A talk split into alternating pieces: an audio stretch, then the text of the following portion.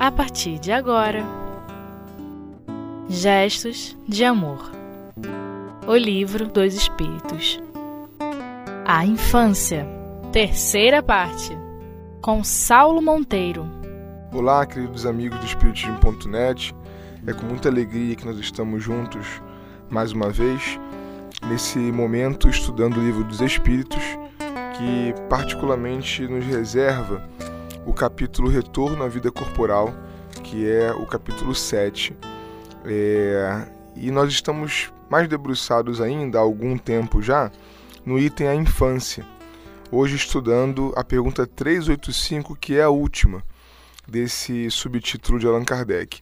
Lembrando a todos que nós estamos aqui naquela segunda parte do Livro dos Espíritos, a Vida Espírita, em que ele propõe, né, o livro e o codificador propõem para gente uma visão do que do mundo espiritual para o mundo corporal se dá. E a infância ela está nesse contexto como é, um momento do período da vida do espírito que recém-chegado no mundo físico, particularmente mundo de expiações e provas, em mundos de expiações e provas como a Terra, e dizemos isso por sabermos pela revelação espírita que a infância varia de acordo com o mundo, podendo inclusive não existir em globos mais elevados, é o caso de Júpiter, pela revelação da revista Espírita, onde não é necessária a infância. Então vimos aqui nas perguntas anteriores que a necessidade da infância ela está alicerçada justamente na imaturidade ainda do espírito que reencarna na Terra e que precisa então é, de um momento de maior sensibilidade, de maior é, proveito educacional, digamos assim, para que ela é, é, possa então apreender novos conceitos. A gente percebe que a infância é, é, dentre outras coisas, esse momento em que o espírito está mais sensível, mais suscetível é a palavra, a novos conhecimentos. E Allan Kardec, tudo isto sabido, ele vai solicitar aos espíritos através da seguinte pergunta, a orientação: De onde se origina a mudança que se opera no caráter numa certa idade e, particularmente, ao sair da adolescência? É o espírito que se modifica? Então, nós temos aqui é, alguns elementos muito comuns no nosso dia a dia, nas nossas experiências junto a crianças e jovens, isso é facilmente observado, e Kardec reúne então é, alguns desses elementos numa pergunta, é, colocando de maneira mais clara em, em, em xeque aquilo que a gente percebe acontecer é, ao longo de algumas idades, sobretudo ali no finalzinho da adolescência, onde parece que o caráter, ele na sua generalidade muda, onde a criatura se comportava de um jeito e passa a se comportar de outro. A gente percebe isso na transição ali no fim da primeira infância, depois também na pré-adolescência, onde é, é, definitivamente a criança ela se modifica, tratava os pais de maneira, por exemplo, muito afetuosa e agora se distancia um pouco mais deles. Ao mesmo tempo tinha sociabilidades ainda é, relativas e agora se relaciona muito melhor com os amiguinhos. E como Kardec destaca aqui, aquele outro momento com o fim da adolescência, onde na entrada, digamos, de uma vida adulta, o espírito parece modificar-se. Então Kardec pergunta: é o espírito que se modifica? Qual é a origem disso? E aí os espíritos respondem assim, numa primeira linha bastante interessante e rica: é o espírito que retoma sua natureza e se mostra como era. Ou seja, parece que pela força das questões é, cognitivas, ou seja, o pouco amadurecimento que o próprio cérebro ele oferece na infância, por exemplo, o espírito não consegue se evidenciar como é. Ele tem uma limitação ainda maior, porque limitado o espírito está a partir do momento que reencarna. Isso é, vai ser assim até a desencarnação, tendo em vista que os seus sentidos eles estão restritos a expressão que é, o corpo físico pode dar. Então, se o espírito, digamos, né, é, é para generalizar um pouco mais, se o espírito enxerga por todo o seu ser, como Kardec ensina, uma vez encarnado, ele só enxerga pelos olhos. E alguns de nós é, temos problemas é, é, de visão, então precisa enxergar com auxílio de instrumentos. Outros têm uma visão tão baixa que não conseguem enxergar perto ou longe. Então, o corpo físico ele com certeza é um, fator de restrição. Mas a infância, o corpo físico infantil ou adolescente, é, nesse caso como quisermos, ele é ainda mais restritivo porque não há ainda o desenvolvimento da maturidade mínima para que o espírito seja nem aquilo que ele pode ser, mesmo num corpo como esse. Então é o que os espíritos estão reunindo aqui nessa frase. É o espírito que retoma a sua natureza e se mostra como era. Em geral, aquela mudança súbita que se dá ali na adolescência é porque o espírito está aos poucos deixando claro é, a sua individualidade porque ele está ali sendo cerceado numa personalidade infantil, é, muitas coisas são feitas por ele, depois ele começa a conquistar uma certa liberdade de agir, e é aí então que ele passa a, a denotar aquilo que ele tem em si, né, em termos de bagagem. Mas a resposta continua: Não conheceis o segredo que escondem as crianças na sua inocência. Não sabeis o que são, nem o que foram, nem o que serão e, no entanto, vós as amais. Vós as acariciais como se fossem parte de vós mesmos. De tal forma que o amor de uma mãe pelos seus filhos é considerado como o maior amor que um ser possa ter por outro ser. De onde se origina essa meiga afeição, essa terna benevolência que os espíritos estranhos sentem por uma criança? Vós o sabeis? Não. É isto que vou explicar.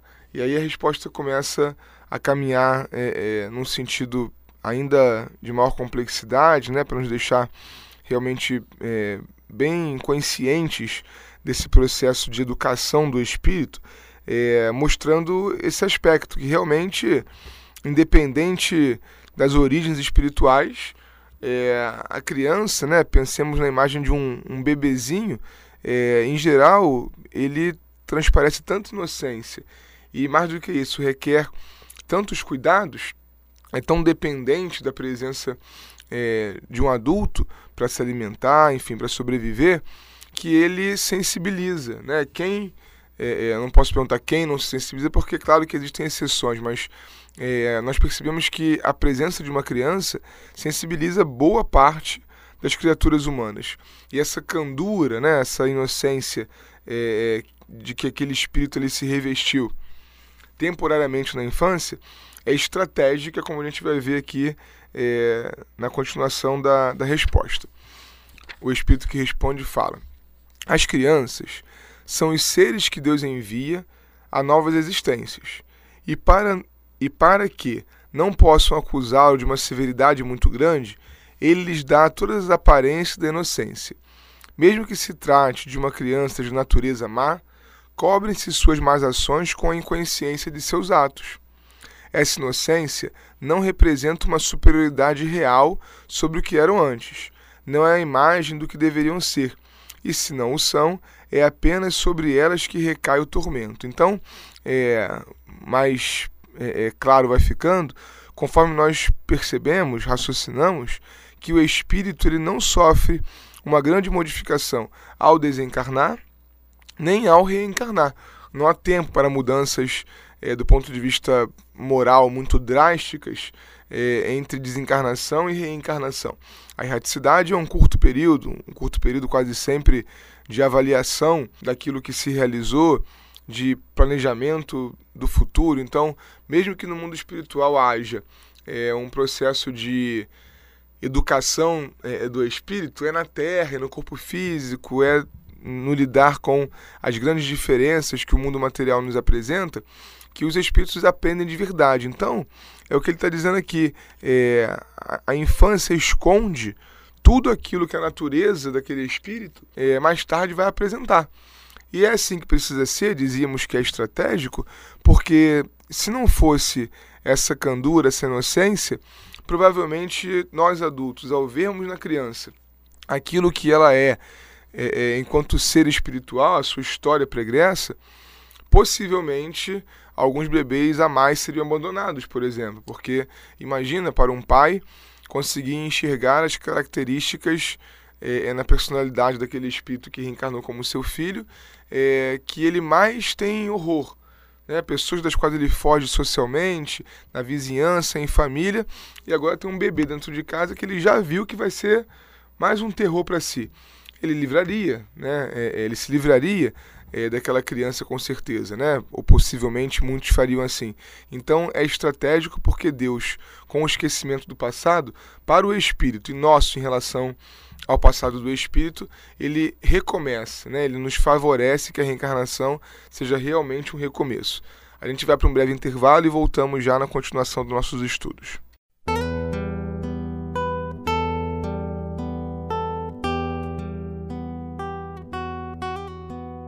Gestos de Amor.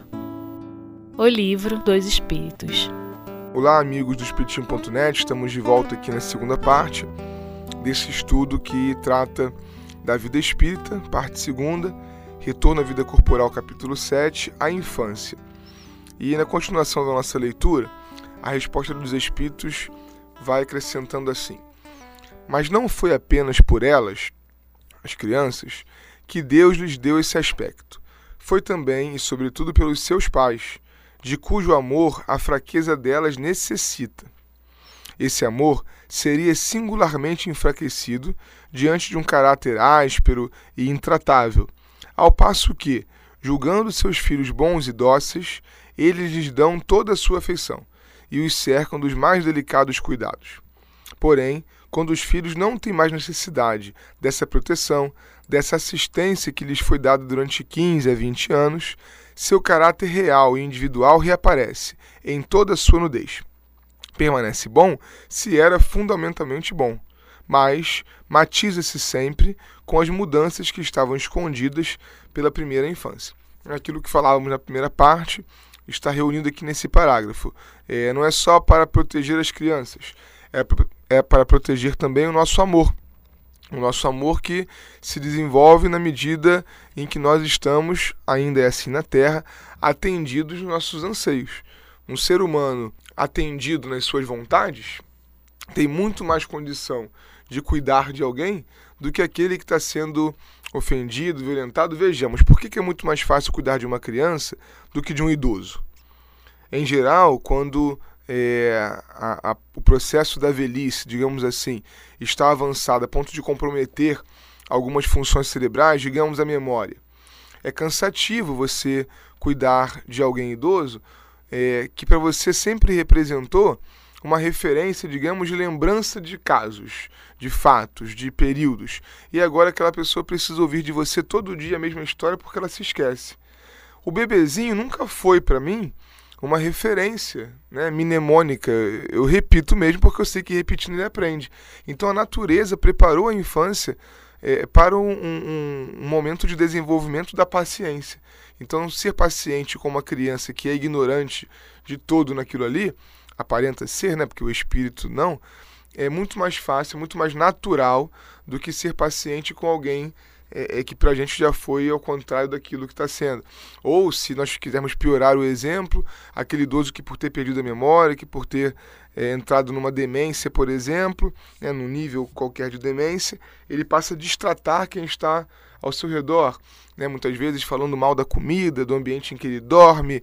É claro que isso é cansativo, aqueles que passam por essa experiência sabem que isso é cansativo porque é, é, aquela pessoa era uma referência de um bom convívio e agora ela está ali procurando os defeitos de tudo que você é, é, faz. Na criança, isso já é esperado, porque ela está descobrindo o mundo, então procurar os defeitos, colocar o dedo na tomada, é mais perdoável, mais naturalmente perdoável. Então, são desses cuidados que Deus cercou a infância para que nós possamos aprender também a amar. E é isso que é dito na próxima frase é, em que o Espírito de alguma forma resume né, o que nós estamos querendo dizer da beleza né, dessa lei de Deus. Vede que os caminhos de Deus são sempre os melhores, e quando se tem o coração puro, é fácil apreender a explicação. Então não adianta discutir, porque para a lei de Deus é, não existe desvio, né? Na lei de Deus não existe desvio. Nós é que nos desviamos dela de vez em quando, mas ela é perfeita. Então, é, é, enquanto for necessário aquele elemento, ele acontecerá. Continuam os espíritos. Com efeito, pensai que o espírito das crianças, que nascem entre vós, pode vir de um mundo onde tem adquirido hábitos inteiramente diferentes. Como quererias que fosse no vosso meio esse novo ser que vem com paixões bem diversas das que possuis, com inclinações e gostos inteiramente opostos aos vossos? Como quererias que ele se incorporasse às vossas fileiras, senão como Deus o quis, isto é, pela peneira da infância? É uma outra questão também, né? Como que aqueles espíritos que nós precisamos que estejam no nosso convívio viriam até nós? É, nós percebemos é, muito claramente isso, que em algumas famílias é, aqueles espíritos estão ali colocados para promover determinados movimentos que aquelas pessoas nunca fariam se pudessem escolher. Imagina se pudéssemos escolher o caráter do nosso filho. Manteríamos ainda, mais uma vez, uma certa zona de conforto, né? um, um, um certo grau é, de limitação da ação do outro. Às vezes vem aquele espírito que muda completamente a visão, que faz puxar para um lado que a gente não conseguia enxergar antes, que apresenta, quem sabe, uma dificuldade né, que nos faz é, é, buscar determinados meios de aprendizado que é, é, por escolha própria também não faríamos. Então a vida nos obriga, né? Acho que é, me parece que tem níveis distintos disso, mas desde um trabalho profissional que não é exatamente aquele que a pessoa gostaria de ter, mas que te faz aprender uma série de coisas intelectual ou emocionalmente, até um filho, né, que você definitivamente não tem controle de quem é que está vindo ali. Claro que de alguma forma participamos desse processo lá no planejamento reencarnatório, mas não conta, né? Porque no mundo espiritual, enxergando sem os sentidos materiais, tem as paixões, a gente jura que tudo vai ser muito bom e maravilhoso. Quando chega na Terra, se a gente pudesse escolher, a gente resolveria é, é, trazer só aqueles que pensam muito iguais a mim, porque imagina um filho que discorda de tudo, que pensa diferente, que é rebelde. Então é um movimento da lei, né, que nos favorece com aquelas coisas que sozinhos nós não escolheríamos. Nela, na infância, vem confundir-se todos os pensamentos, todos os caracteres, todas as variedades de seres gerados por essa infinidade de mundos nos quais se desenvolvem as criaturas. E vós mesmos, ao morrerdes, vos encontrareis numa espécie de infância, entre novos irmãos. E, na vossa nova existência extraterrena, ignorareis os hábitos, os costumes, as relações desse mundo novo para vós. Manejareis com dificuldade uma língua que não estareis habituados a falar, e mais viva do que hoje é o vosso pensamento. Interessante que ele vai mais fundo ainda agora e faz uma comparação é, da vinda do Espírito com a ida do Espírito. Né?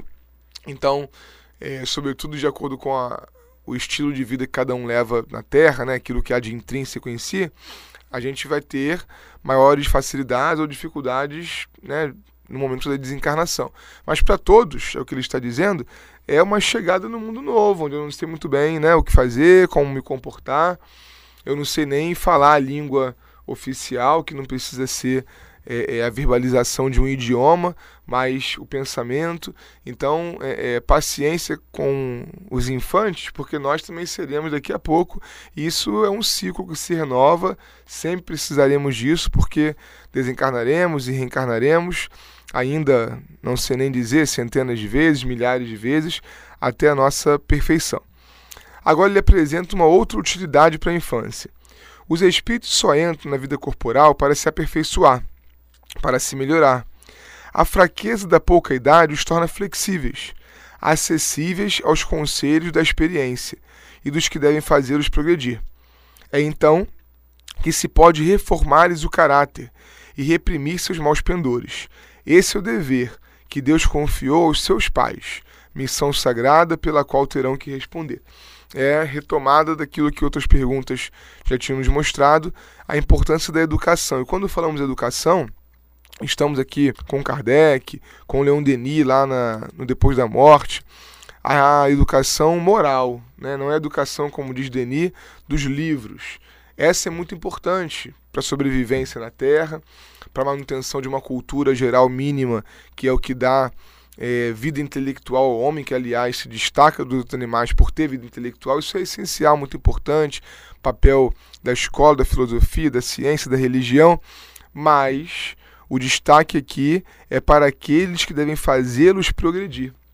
Só para deixar marcado na oportunidade o pensamento espírita de educação, que é a educação da família, que é a educação desse primeiro círculo, onde os responsáveis pela reencarnação daquele sujeito ali vão dar conta emocionalmente, afetivamente e até intelectualmente nas primeiras letras é, a vida do outro que está reencarnando. Qualquer tentativa de nós terceirizarmos demais esse processo é falhar naquilo que o livro dos Espíritos chama de missão sagrada pela qual terão que responder.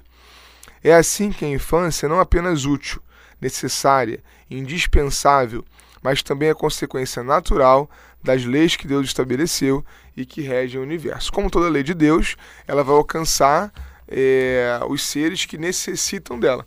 Então, como dizíamos no início, a infância não será necessária é, por um longo tempo em todos os mundos, mas aqui ela é necessária, indispensável, útil e consequência da beleza da lei de Deus que nos coloca nos lugares ideais para o nosso aprendizado e crescimento sempre, né? Nós queremos agradecer a oportunidade, a atenção de todos e desejar um bom estudo na continuidade para os internautas do Espiritismo.net.